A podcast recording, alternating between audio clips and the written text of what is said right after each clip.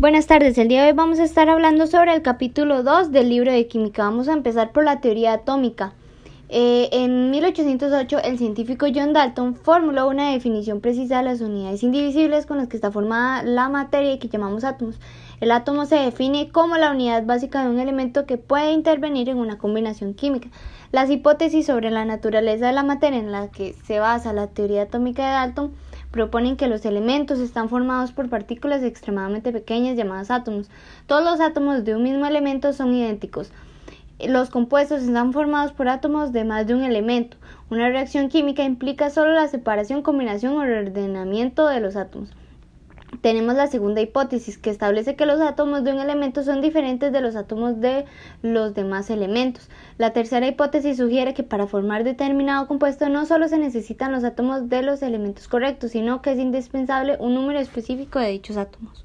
Estructura de un átomo. Alrededor de 1850 demostraron claramente que los átomos tienen una estructura interna que están formados por partículas aún más pequeñas llamadas partículas subatómicas. Entre estas tenemos los electrones, protones y neutrones. El electrón es una partícula subatómica con carga eléctrica negativa.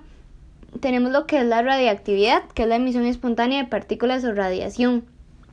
La desintegración o descomposición de sustancias radiactivas produce tres tipos de rayos diferentes. Tenemos los rayos alfa, los rayos gamma, los rayos beta. El protón y el núcleo. Rutherford propuso que las cargas positivas de los átomos estaban concentradas en un denso conglomerado central dentro del átomo que llamó núcleo. Las partículas del núcleo que tienen carga positiva reciben el nombre de protones. El neutrón es un tipo de partícula subatómica en el núcleo, partículas estrictamente neutras con una masa ligeramente mayor que la masa de los protones. Tenemos el número atómico, número de masa e, e, isótopos. Todos los átomos se pueden identificar por el número de protones y neutrones que contienen. El número atómico representado por la Z es el número de protones en el núcleo del átomo de un elemento. En un átomo neutro, el número de protones es igual al número de electrones, de manera que el número atómico también indica el número de electrones presentes de un átomo. La tabla periódica, una tabla en la que se encuentran agrupados los elementos que tienen propiedades químicas y físicas semejantes. La tabla periódica moderna en la cual los elementos están acomodados de acuerdo con su número atómico en filas horizontales llamadas periodos y en columnas verticales conocidos como grupos o familias. Los elementos se dividen en tres categorías que son los metales no metales, metaloides. La mayoría de los elementos que se conocen son metales. Solo 17 elementos son no metales y 8 son los metaloides. De izquierda a derecha a lo largo de cualquier periodo las propiedades físicas y químicas de los elementos cambian en forma gradual de metálicas a no metálicas. Moléculas y iones. Una molécula es un agregado de por lo menos dos átomos en una colocación definida que se mantienen unidos a través de fuerzas químicas. Un ion es un átomo o un grupo de átomos que tiene una carga neta positiva o negativa.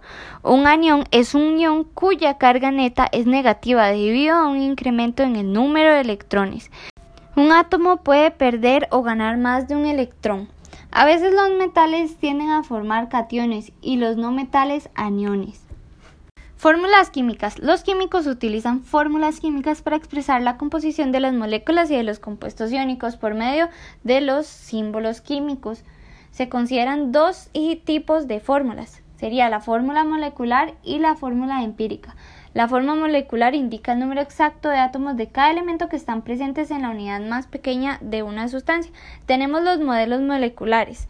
Serían dos, los modelos de esferas y barras y los modelos espaciales tenemos la fórmula empírica que indica cuáles elementos están presentes y la proporción mínima en números enteros. De hecho, las fórmulas empíricas son las fórmulas químicas más sencillas. Se escriben de manera que los subíndices de las fórmulas moleculares se reduzcan a los números enteros más pequeños que sea posible. Nomenclatura de los compuestos. A través de los años, los químicos han diseñado un sistema claro para nombrar las sustancias químicas, pero para el estudio de la nomenclatura es importante distinguir primero entre compuestos inorgánicos y orgánicos.